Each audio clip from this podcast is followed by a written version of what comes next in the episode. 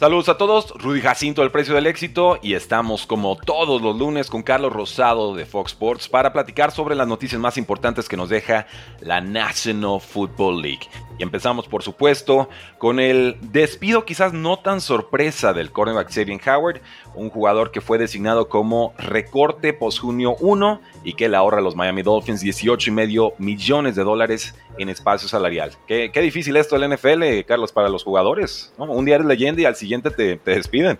Así es esto, ¿no? Así es la NFL, así es el deporte y bueno, no puede durar para siempre, ¿no? También lesiones y diferentes cuestiones, la edad también empieza a pesar para los jugadores. Entonces, bueno, pues así es esto, como anda Rudy. También esta semana ya empezará el combine, ¿no? Entonces, eh, en Indianápolis ya veremos a quiénes podrán ser los futuros prospectos en la NFL, se hablarán mucho, unos caerán, otros subirán, y aquí lo importante del combine que, que, que, bueno, ya empieza el miércoles, ¿no? Con el tema de las entrevistas, lo más importante es eso, ¿no? Las entrevistas uno a uno, que los gerentes generales, algunos head coaches que también están presentes ahí, puedan hablar con los jugadores y conocer un poco más de ellos, ¿no? Porque no solamente en el campo es importante conocerlos, la preparación que tienen, la dedicación, la ética de trabajo, si, si, si entienden el tema de ser profesional, porque el cambio es radical y creo que es más allá de las pruebas de 40 yardas, de los saltos, de las pruebas individuales, porque todos llegan preparados, ¿no? También este, y te preparas específicamente para esos drills, ¿no? Te preparas para el L drill, para el 20 yardas short, para el salto de longitud, para las 40 yardas, pero realmente lo que quieren ver los coaches es, bueno, si tienen esa ética de trabajo, son realmente profesionales y, saber un poquito más de, cada uno de, los jugadores en cuestión de conocimiento del juego, del fútbol IQ, y, y es lo interesante del combine, ¿no? Que los puedes tener la mayoría reunidos en un solo lugar y de ahí ya después, bueno, se van a desplazar al Pro Day. Pero interesante ya la NFL, pues ya listo, ¿no? Con, con los colegiales.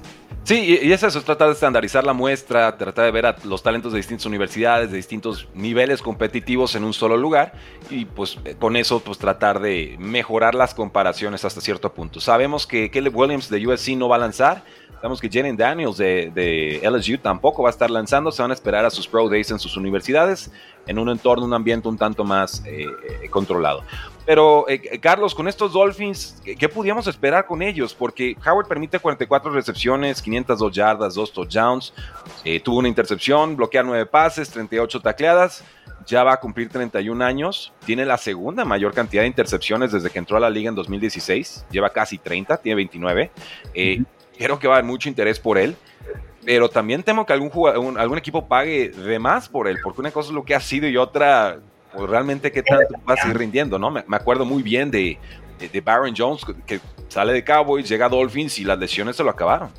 Sí, y, al final el deporte es así, ¿no? Tú eres tan bueno como tu última jugada, olvídate de lo que hiciste en años anteriores y todo, te van a contratar por lo que por cómo estás ahora, ¿no? Y Xavier Howard, pues muchas lesiones, ya no es el mismo, ¿no? Que corner, que es que te cubre al receptor uno, que no permite yardas, que provoca intercepciones en zona roja, que los corebacks le tenían miedo para lanzar el balón, también permitió muchas yardas, ¿no? Muchas pases explosivas, y entonces, bueno, ya su nivel ha bajado, no sé si es cuestión de lesión, los años también empiezan a pesar, y este, seguramente va a encontrar equipo. No va a ser nada barato por lo que va a pedir, pero quizá un contrato de uno o dos años todavía le queden a Xavier Howard en algún otro equipo en donde puede ser entrar en la ruta, entrar como corner 1 o quizá como corner 2, ¿no? Entonces es interesante, luego un jugador así veterano, tenerlo al lado de, un joven te puede ayudar mucho.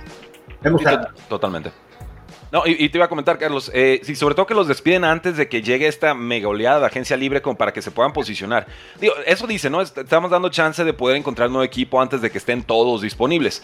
La realidad es que el equipo pues quiere también limpiar sus, cuentas, ¿no? Pero finalmente es algo que si ya te van a cortar, pues bueno, le funciona al jugador.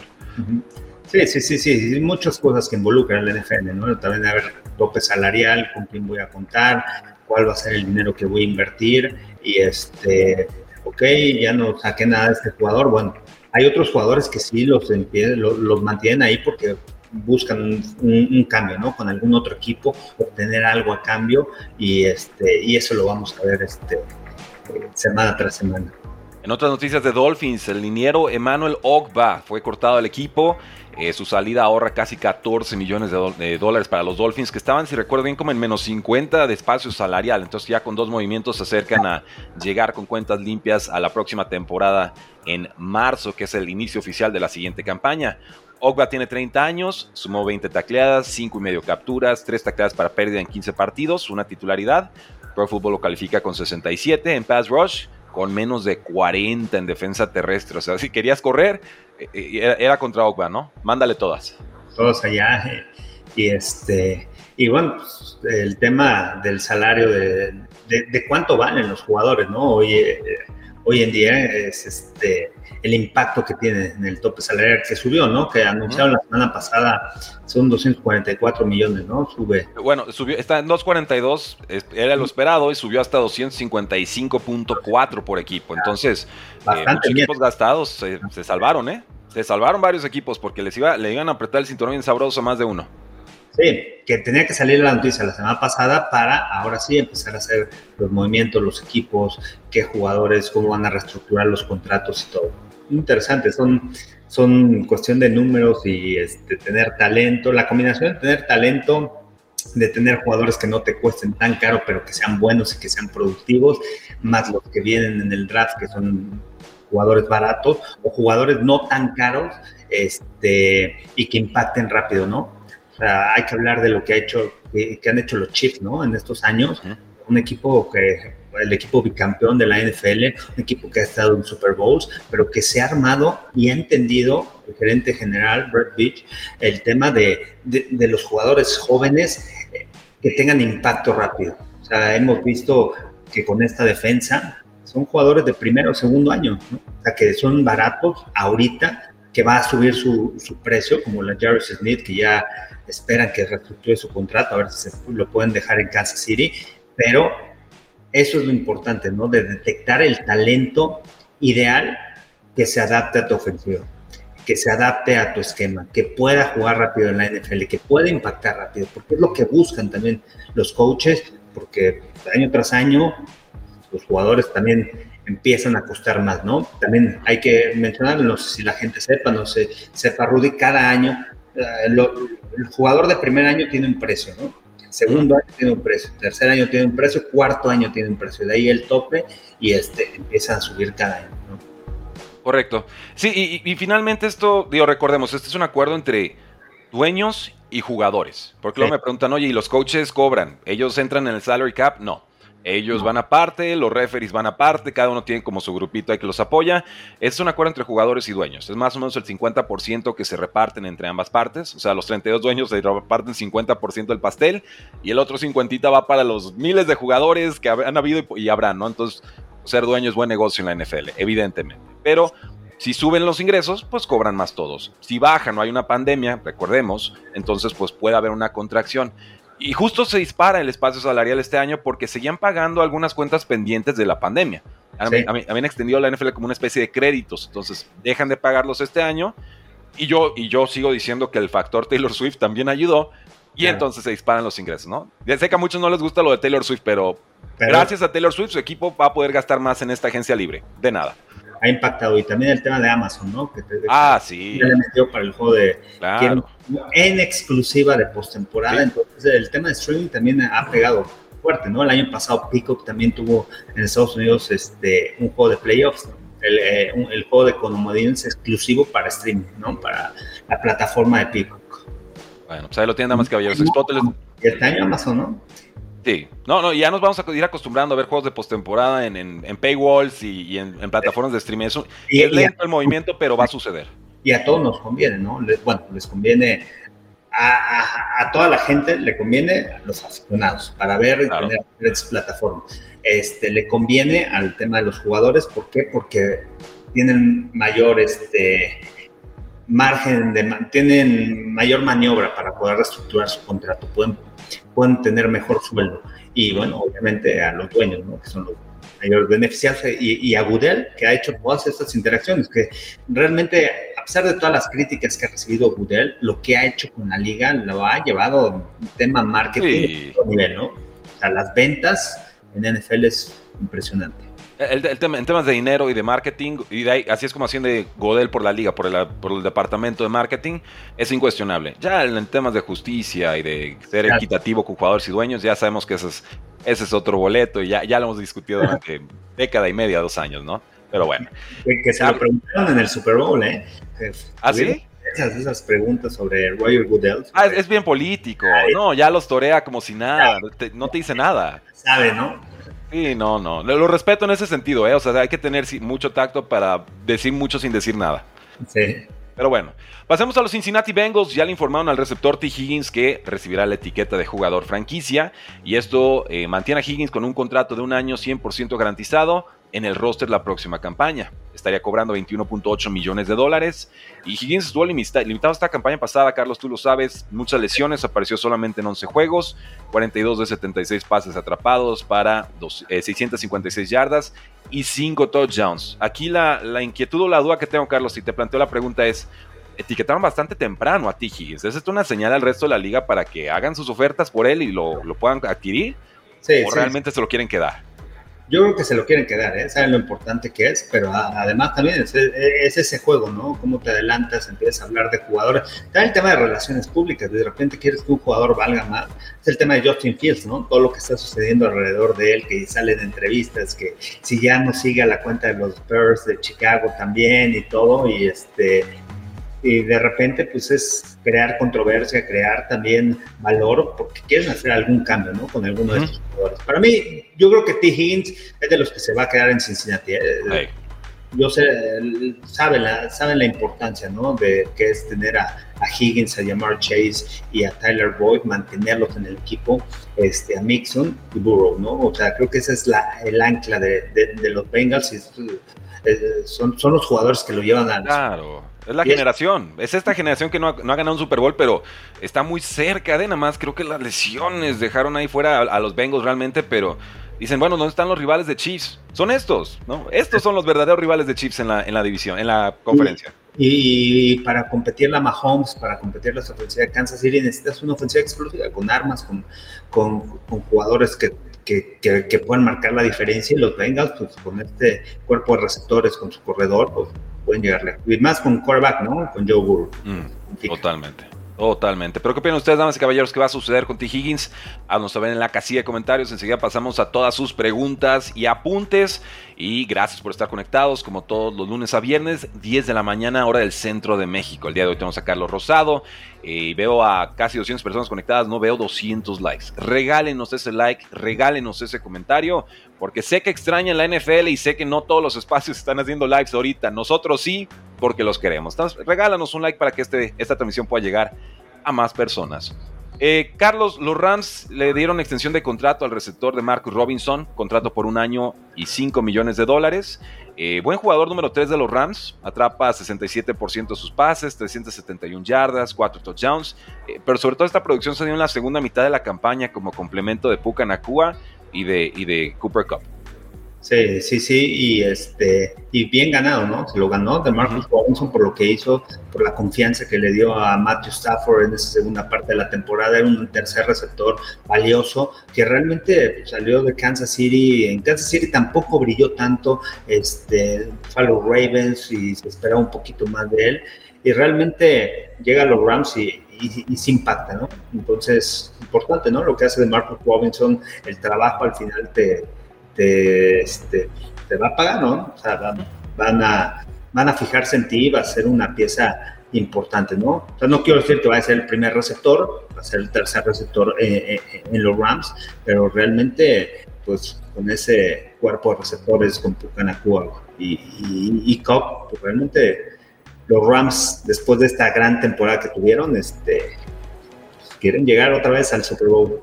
Con todo porque aparte los Rams es un equipo que no tenía dinero para gastar con jugadores. Entonces, a mí realmente me sorprendió ¿no? lo que hizo Sean McVay con esta organización, el encontrar jugadores también en el draft y tampoco un equipo que ha tenido primera ronda los últimos años, ¿no? Por todo, por, por, todos esos cambios que tuvieron que hacer por Jalen Ramsey, por, este, por Matthew Stafford y todo. Entonces, este, creo que esas piezas valiosas que al final es contratito de un año le vas a pagar, le vas a pagar decente lo que se merece por lo que te respondió, pero es un receptor que realmente te saca de muchos apuros. Entonces, sí. por, por eso ¿no? No, y, de Marco Robinson importante en la segunda mitad. Eh, no lo mencioné, pero Tutu Atwell fue importante en la primera parte, ¿no? Cuando estaba lastimado Cooper Cup, Tutu Atwell tuvo unos juegos muy, muy explosivos. Entonces, eh, digo, eh, Robinson mide 6'1, Tutu Atwell, según yo, está más como en los 5'8, es más bajito, más, más de, de corte, de agilidad pero es un grupo de receptores muy completo, con un quarterback muy competente, una línea ofensiva que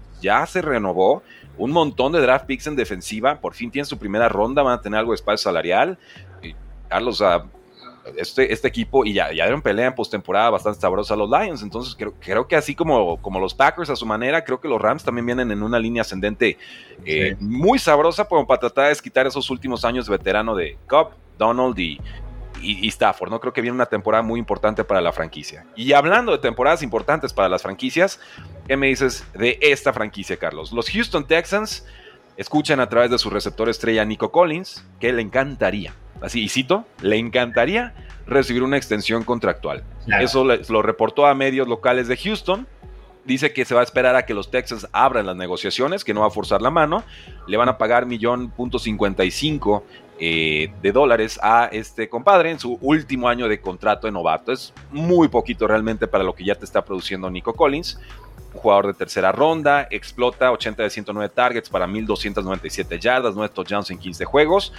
Y los Houston Texans son top 5 en espacio salarial. Tienen casi 68 millones de dólares, eh, top 6 de la liga. Bastante para darle su contrato que bien se ganó eh, Nico Collins. Sí, otro de los que gana ese contrato, ¿no? O sea, ya llega cuarto año en la NFL a reestructurar el contrato, que es un contrato a largo plazo y en donde la mayoría sea garantizada. Entonces, Nico Collins, creo que la conexión que tuvo con CJ Stroud fue importante, resolvió cuando Tank Dell se lastimó, el arma número uno de, de Stroud, recordemos al principio de la temporada, empezó, el, empezó con el novato, ¿no? Con Tank Dell y pases largos y todo, y de repente viene la lesión de, de, Dell y, Nico Collins levanta la mano, aquí estoy, aquí estoy, veterano, llevo ya un par de temporadas en la franquicia, utilícenme, puedo ir vertical, puedo atacarte las diferentes zonas del campo y realmente merecido lo que hace Nico Collins, importante, ¿no? Porque ya tienen un coreback franquicia los, los, los Texans. Coreback eh, que entra a su segundo año, ganó el novato ofensivo del año y muy prometedor. Así que ahora ármalo, dale armas, ¿no? Dale armas con qué atacar y con qué explotar esta ofensiva. Sí, y, bien mencionas, Carlos, y otro, otro grupo de receptores bien importante. Ojalá puedan retener a Dalton Schultz, que creo, aunque estuvo lastimado, me pareció una buena válvula de escape para CJ Stroud. Eh, pero recordemos, Nico Collins tarda tres temporadas en explotar. A mí lo que me fascina es que Tank Dell hizo cosas muy similares en su año uno, con otro coreback, ¿no? O sea, ya un coreback franquicia que se acerró rápido, pero Carlos, es que qué generación de novatos, ¿eh? o sea, que lleguen y produzcan de esa manera, incluso dentro del, espíritu tan ofensivo que estamos viendo ya en colegial, e, es una locura, ¿no? Y si así jugó en el año uno, yo ya me estoy saboreando el resto de su carrera. Sí, y, aquí también, sí, sí, con Tank Dell, ¿no? Y, y, con Nico Collins, este, también, o sea, hasta dónde ya, ya la gerencia general este, tiene mayor información de él, de lo que ha hecho, de la productividad, ¿no? Pero ¿hasta dónde le vas a pagar?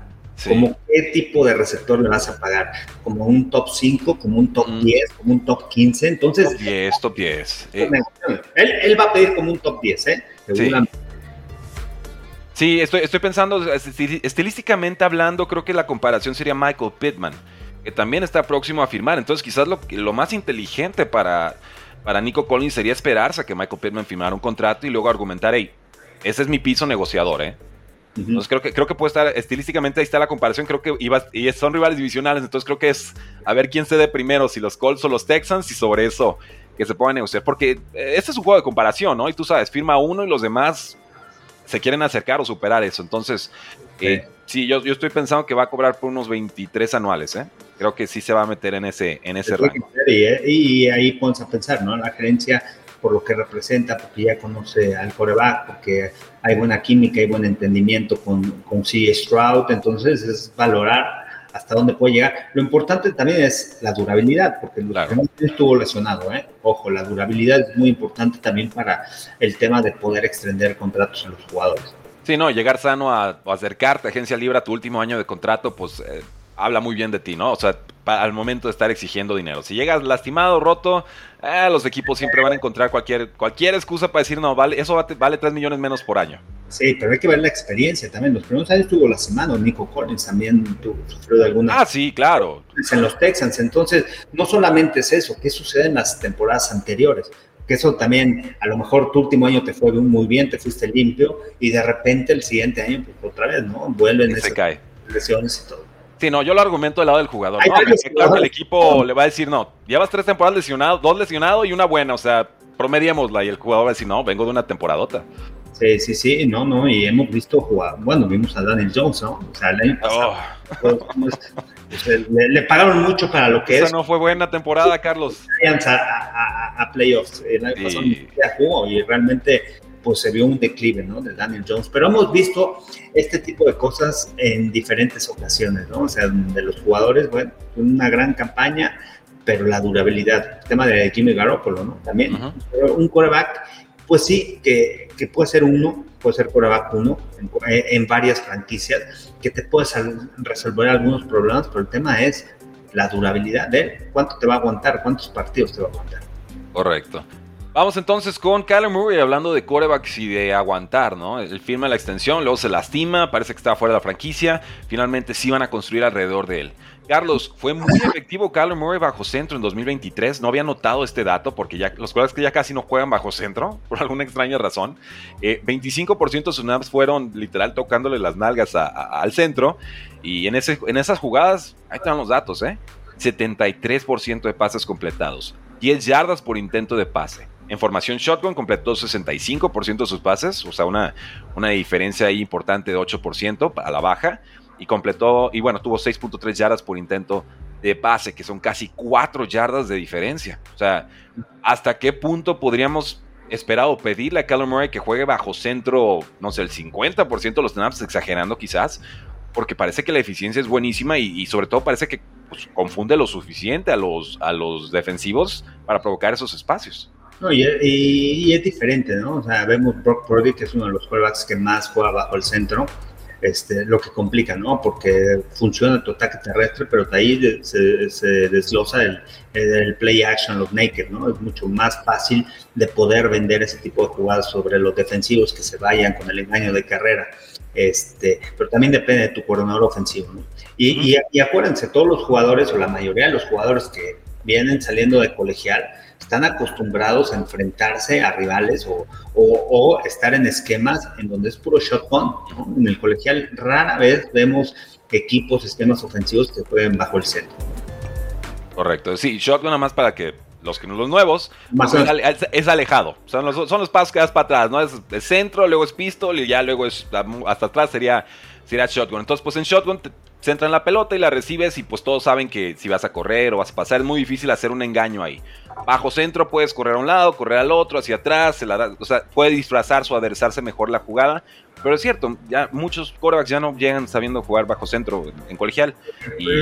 Lo, que pasa es que también no, o sea, no te desarrolla, ¿no? O sea, estar bajo el centro, de, tener que botarte hacia atrás, es mucho más fácil estar atrás de la línea, esperar que llegue la bola a 5 yardas del quarterback y poder ver a toda la defensiva. Este, tu manejo de pies es diferente, a lo mejor te das un poco más flojo cuando estás en, en, formación escopeta para lanzar el balón. Entonces, son algunos detallitos, ¿no? Son algunas cosas, pero bueno, pues al final hay que adaptarse y este. Y, el fútbol americano va cambiando, va cambiando, regresa otra vez a, lo antiguo, otra vez mano a mano. O sea, antes era los 80, 90, 70 era mano a mano, ¿no? El coreback ahí, pocas veces veíamos un shotgun. Ahora, y detallitos finales, tío, porque son sutiles, pero me encantan, porque son de esos detallitos que de pronto no se mencionan y, ah, sí, formación centro, formación shotgun, no. Pero no fue importancia también, ¿no? no, claro, claro. Eh, Murray es bajito, entonces el hecho de verlo tan pegado en la línea ofensiva puede ser una desventaja. A los quarterbacks a veces no les gusta esto de jugar bajo centro, pues porque le tienes que dar la espalda a la defensa, ¿no? Y eh, por ahí te puede llegar el golpe. y tienes que rápidamente la línea de golpeo, o sea, porque pues, eh, todo pasa muy rápido, la línea defensiva actúa, puede cruzar la línea de golpeo, entonces es mucho más fácil atrás tener una visión este, en donde te eches pueda estar viendo la, este, la defensa. Bueno, pues vamos a ver más a Callum Murray bajo centro. Eso ténganlo por seguro porque el coordinador ofensivo Drew Petzing dice que le gusta la idea de ponerlo bajo centro para dificultar, las defensivas el diagnóstico de si es un ataque por aire o por tierra en cada snap. Y si por ahí le agregamos un Marvin Harrison Jr. a esta ofensiva, podríamos tener un año revelación de Callum Murray y posiblemente Arizona agarrido en esa división. Estoy bastante abierto a esa idea. Eh, son, varias cosas, ¿no? También de Murray, para que se mantenga sano, ¿no? También. Otra. Porque aparte ya le pagaron y ya cuando lo meten en la segunda parte de la temporada, regresa de la lesión y todo, o sea, el mensaje es, este va a ser mi coreback franquicia, ¿no? es el coreback con el que voy, este, voy para adelante los, los Cardinals. Porque había muchas dudas también, si realmente querían cambiar a Kyler Murray. Porque además llega, llega Jonathan Gannon y Jonathan Gannon no lo trae. No, lo hereda. Aunque lo primero que hizo fue saludarlo. Sí. Dijimos, ay, bueno, pues obviamente va a saludar al coreback, ¿no? Y graban el video y lo hacen en las redes sociales mientras Kyler Murray estaba entrenando. Y dijimos, bueno, está, bonito, a ver a la hora los guamazos. Eh, no, y a la hora los guamazos también lo quiso y, podían hacer un tanking más descarado los Cardinals y, se fueron con Kyler Murray.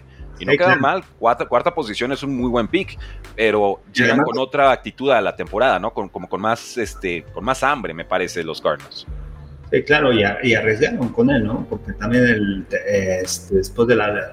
Este, no sabían si se iban a quedar y si el marzo no llegaba sano, pues al final le tenían que pagar 65 millones de dólares. Al final llega y todo, pero bueno, es su quarterback de futuro, demostró. Lo tenías que poner, ¿no? A jugar en este esquema ofensivo de Drew Petzing y, y si funcionaba, pues realmente dices, órale, sí, es ese quarterback al que quiero. ¿no? O sea, o que se pueda adaptar a mi esquema, nos podemos adaptar, podemos trabajar juntos y nos puede llevar lejos. Sí, y, es eso. Creo que la, apuesta la hicieron anticipadamente. Dijeron, pase lo que pase, Kyler Murray va a ser nuestro quarterback. No nos importa la altura del pick de draft. Si se lastima, lo aguantamos. O sea, hubo una convicción institucional pues porque ellos lo están viendo, ¿no? Y yo sí vi señales de madurez de Kyler Murray en, cuanto a líder, ¿no? Lo vi más tranquilo en el campo, lo vi más sereno en la banca. Con todo y que no fue una temporada ganadora, se lo reconozco. O sea, creo que está madurando como persona. E, ese es un tema, ¿no? El liderazgo. El liderazgo sobre sus compañeros, sobre el juego, no solamente cualidades físicas, atléticas la tiene, ¿no? O sea, desde que estaba en Oklahoma eso lo vimos, pero el tema de, de realmente es un líder, tu quarterback tiene que ser el líder, ¿no? Del equipo y eso es muy importante para todas las organizaciones y realmente Kyler Murray no se había comportado como ese líder, ¿no? O sea, es una persona que nada más ve por él y todo, no por sus compañeros y tiene que asumir ese papel de, de líder trabajar y este, cosas extras, ¿no? O sea, y, tanto cuando, cuando, firman ese contrato, ¿no? Todas las cláusulas que le ponen y todo, o sea, este... La de tienes que estudiar, ¿no? La cláusula de si no estudias, si no te vas estudiando en la tablet, te multo. Dices, ¿cómo? Al final es un mensaje, ¿no? Que le estás dando este, en cuestión de, a ver, ponte las pilas, porque no solamente, en la NFL no, no son, el talento todo lo tiene, ¿no? O sea, talento como el tuyo, sí, estás un poquito arriba de muchos, pero todos tienen el Yo argumentaría que está un poquito abajo de todos, no en talento, en, estatura, en estatura. Yo digo talento atlético. Claro, claro. La estatura no le ayude, pero el talento atlético lo tiene. O sea, alguien que tiene facilidad para lanzar el balón, que rola, que, que, hace jugadas de segunda reacción, este, que te puede correr el balón también, que se puede escapar. Entonces tiene buenas habilidades. Sí, sí. No, yo por echarle carrilla al Karen Está arriba de todos. Bueno, creo que está. Pongan el banquito a ver si te alcanza a asomarse bajo centro. Pero no, juega muy bien bajo centro. Sépanlo. Ahora. Noticias rápidas, Carlos. Nos quedan unos 10 minutos contigo. Muchas gracias, como todos los lunes, por acompañarnos. Sigan dejando sus likes. ¿Quién les hace lives de NFL lunes a viernes en estos días de off-season NFL? La verdad. Déjenos su like. Peter King, periodista, 44 años anuncia su retiro en su histórica columna y le da un agradecimiento a dos, a dos eh, personajes de, los Steelers.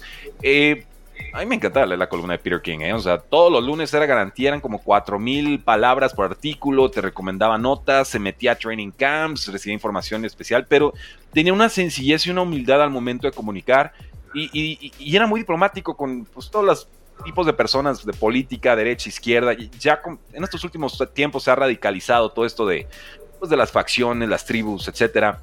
Pero yo me gustaba como de pronto él los toreaba, ¿no? Entonces le llegaba, le llegaba un correo de, oye, gracias por tu amor a los Steelers, ¿no? Se ve que los, los tratas con mucho cariño. Y en la misma semana le llegaba otro correo y te lo compartía diciendo, ¿por qué odias tanto a mis Steelers? Eres un inútil, ya regrésate a California y tómate tus cervezas este, de, de, liberal, ¿no? Y, entonces, pues, tenía mucho esa parte de, tengo la perspectiva, tengo el conocimiento, tengo el know-how, eh, pero... Eh, me gusta comunicarlo, ¿no? Y realmente como dejar esa escuela periodística. Entonces, bueno, normalmente no hablaríamos de un periodista en este espacio, pero no sé tú, Carlos, a mí me encanta el trabajo de Peter King y le deseo lo mejor en el retiro. Sí, escuchar su podcast, ¿no? Que tenía muy buenas entrevistas realmente con los jugadores, este, el conocimiento, ¿no? La, la, preparación también que tenía con él. Recuerdo muy bien una entrevista que le hizo a Tom Brady, que se fue al estado de a Montana, a este, ya después de la temporada, cuando le ganaron Atlanta. Y, y, fue una, para mí ha sido una de las mejores entrevistas, ¿no? Cómo la, la fue llevando y cómo te fue llevando Tom Brady a todo lo que sucedió en el partido, lo que iba viviendo, qué sucedió en esa tercera oportunidad que le lanza a Edelman, que le rebota el balón y lo atrapa. Este, realmente una de las mejores entrevistas que he escuchado de él, pero de todos, o sea, siempre muy, muy bien preparado en cuestión de cosas más allá, ¿no? del fútbol americano, el conocimiento de cada persona y, y le sacabas, y, le sabía sacar provecho, ¿no? Le sabe sacar provecho, todavía va a estar, ¿no? Seguramente va a, va a continuar con su podcast, quizá ya no con las columnas, pero sí. Este, yo creo que, que, lo va a tener recomendable, ¿no? sí. Y, desglosaba el proceso, Carlos. O sea, es que realmente los domingos y los lunes no existían en su vida. Él, era, era, un esclavo del, del artículo aumentado este de 44 mil palabras. No descansaba y, de las personas que ha revolucionado el fútbol americano en el tema periodístico. De acuerdo. Bueno, le deseamos un excelente retiro. Eh, en el Scouting Combine, sepan que Bo Nix de Oregon, J.J. McCarthy de Michigan, Michael Penix Jr. de Washington y Spencer Rattler, uno que se ha caído ahí en los últimos años, pero sigue y todavía tiene un talento innato, ellos iban a estar lanzando en el Scouting Combine. Los Rams contrataron al ex coordinador defensivo de Eagles, Sean Desai, y los Steelers cortaron al centro Mason Cole. Te dejo esas tres notas, haz con ellas lo que quieras, Carlos. Lo que sea, bueno, Mason Cole, uh, su mejor temporada, ¿no? La pasada con los Steelers. Este, pero bueno, necesitan mejorar esa línea ofensiva, que mejoró la segunda parte de la temporada, corrió más el balón y no sé si se debió también al cambio de coordinador ofensivo de Sean Desai. Bueno, pues la experiencia que, consiguió en Filadelfia, yo creo que le va a ayudar para los Rams. Ojalá que sí, así sea. Este, porque se prometían buenas cosas, ¿no? Sin embargo, pues no funcionó.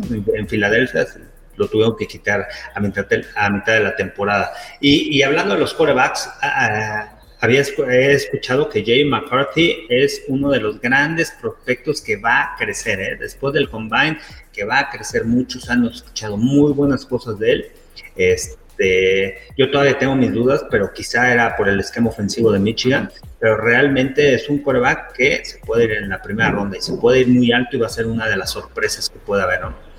Más allá de que lance el balón y todo, porque también el combine vamos a ver este, todos los comentarios, ¿no? Este ya, ya lo quieren poner en el Salón de la Fama, este, este guate ya merece tal, tal, ni siquiera tiene un snap, ¿no? En la NFL. ¿Te acuerdas cuando hicieron el Pro Day con el año de la pandemia, Zach Wilson, ¿no? Ese pase que hizo fuera de Ay, no, por favor. ya era Patrick Mahomes, no me digan. ya Patrick Mahomes en otro nivel y todo, ¿no? O sea, tranquilos, tienen que jugar en contra de, de otros, este, en contra de la defensiva, no solamente eh, como está, pues al final todos están preparados para las pruebas atléticas y para las pruebas pues todo va en un script, ¿no? O sea, a ver, vamos a coger estas rutas, estas rutas, estas rutas, vas a hacer estos dropbacks, tal, tal, tal, ¿no? O sea, estos drills, ya todos saben qué drills y se preparan específicamente para eso. Pero realmente lo que ayuda mucho es el tema, como te decía, lo mencionabas al principio del programa, el tema de las entrevistas eran las entrevistas, qué tipo de personas es, si eres un, un, jugador de equipo, si eres un líder nato, si tienes la capacidad de ponerte el equipo en tus hombros, qué tipo de persona, cómo vas a actuar ante la adversidad, todo ese tipo de cosas, más allá del fútbol americano, que te conozcan como persona, porque eso va a ser el reflejo, ¿no? A, nivel profesional. Pero se lo que sí he escuchado es que se han hablado buenas cosas de Jay McCarthy, eh, el tema de Bo Nix a mí me gusta mucho, el tema de que puede bajar es por, el, por la edad, pero es un coreback que tiene experiencia y, si vemos lo que ha sucedido con este tipo de corebacks que han jugado muchos, este, muchos snaps, muchas jugadas en el colegiato, pues vemos el ejemplo de Brock Purdy, ¿no? Alguien que se va en séptima ronda, que lleva a San Francisco al Super Bowl, un coreback pues se, va a convertir en, ese jugador franquicia del equipo de, los 49ers, este, pero porque jugó cuatro años en Iowa State como titular, tuvo más de, de 50 este, juegos titular, este, y eso influye mucho, ¿no? Porque al final tienes horas recorridas, ¿no? En el campo. Vemos otros ejemplos como cuando selecciona a Trubisky, ¿no? Mitch Trubisky. Un año. Un año nada más, y bueno, pues ahí vemos los resultados. Nunca pudo llegar de todo, ¿no? Trey Lance, otro, tuvo cuántas, cuántas jugadas, ¿no? O sea, cuántos juegos como titular. 15, tuvo 15. La pandemia, alguien en high school jugó también de safety, el, el cambio al coreback. Entonces, todos esos detallitos creo que hoy en día han aprendido, ¿no? Los scouts, los gerentes generales de la NFL, a, que es muy importante, ¿no? Más allá de la edad que tengas, el tiempo recorrido y, y Bo Nix pues, es alguien de cinco años, ¿no? Es un, es un que estuvo en la Universidad de Auburn, pues fue transferido a Oregon y realmente a mí, se me hace muy atractivo, ¿no? Porque ya está listo. Son de, de esos quarterbacks que si lo vas a escoger, tienes que, o sea, ya está listo para jugar, ¿no? Sí, sí, lo puedes proyectar puedes visualizarlo un poco más fácil en el campo, digamos, ¿no? Porque no va a poner a mucho pasito pantalla con. Ya, ya, ya en Oregon, pues evoluciona la ofensiva, es cuando realmente intriga. Tiene 24 años, seguramente entrará la siguiente temporada con 25. Eso sería lo que podría inquietar a algún equipo, pero de todas formas creemos que se va a ir en primera ronda. Eh, y Carlos, bueno, despedimos el programa del día de hoy con una noticia triste, ¿no? Un, jugador importante en la historia de los Dallas Cowboys, Golden Richards, eh, falleció a los 73 años. Eh, fue este pasado viernes nos dice eh, su familia que pues era un alma amable y dulce y que les da gusto ya no verlo eh, sufriendo, ¿no? Fue una estrella de colegial de BYU, pasó siete temporadas con los Cowboys, con Chicago, con Denver, se le recuerda como por sus cinco temporadas con Dallas como amenaza profunda, dos temporadas distintas tuvo más de 21 yardas por recepción, que es una por recepción, ¿eh? O sea, ni siquiera por intento de pase, por recepción es una locura.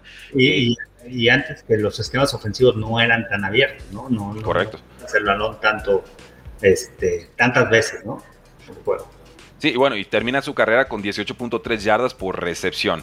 Ninguna jugada más importante que la del Super Bowl 78 contra Denver. Cowboys arriba 20 a 10 en el último cuarto. El fullback Robert Newhouse con muchos Tecom en la mano, porque era cuando recién se empezaba a legalizar esto de usar el pegamento en la mano. Lanza un pase, dicen que es su única espiral perfecta de su vida de 29 yardas para touchdown a Richards y con eso vencen en profundidad la defensiva y Cowboys asegura su segundo campeonato. Se retira con 122 recepciones para 2.136 yardas y 17 touchdowns antes de que las lesiones provocaran su retiro en 1980. 2011 se le diagnostica con Parkinson's.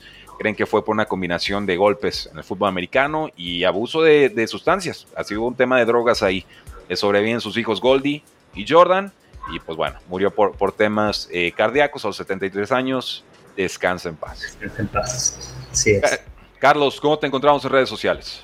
Arroba Carlos Rosado B en TikTok, Twitter, Instagram, Carlos Rosado 15 en Facebook y YouTube, Carlos Rosado Sports. Buenísimo, ahí les dejo el código QR para que con su celular vayan y sigan el podcast de Carlos Rosado, porque la NFL no termina y nosotros tampoco. Tres y fuera.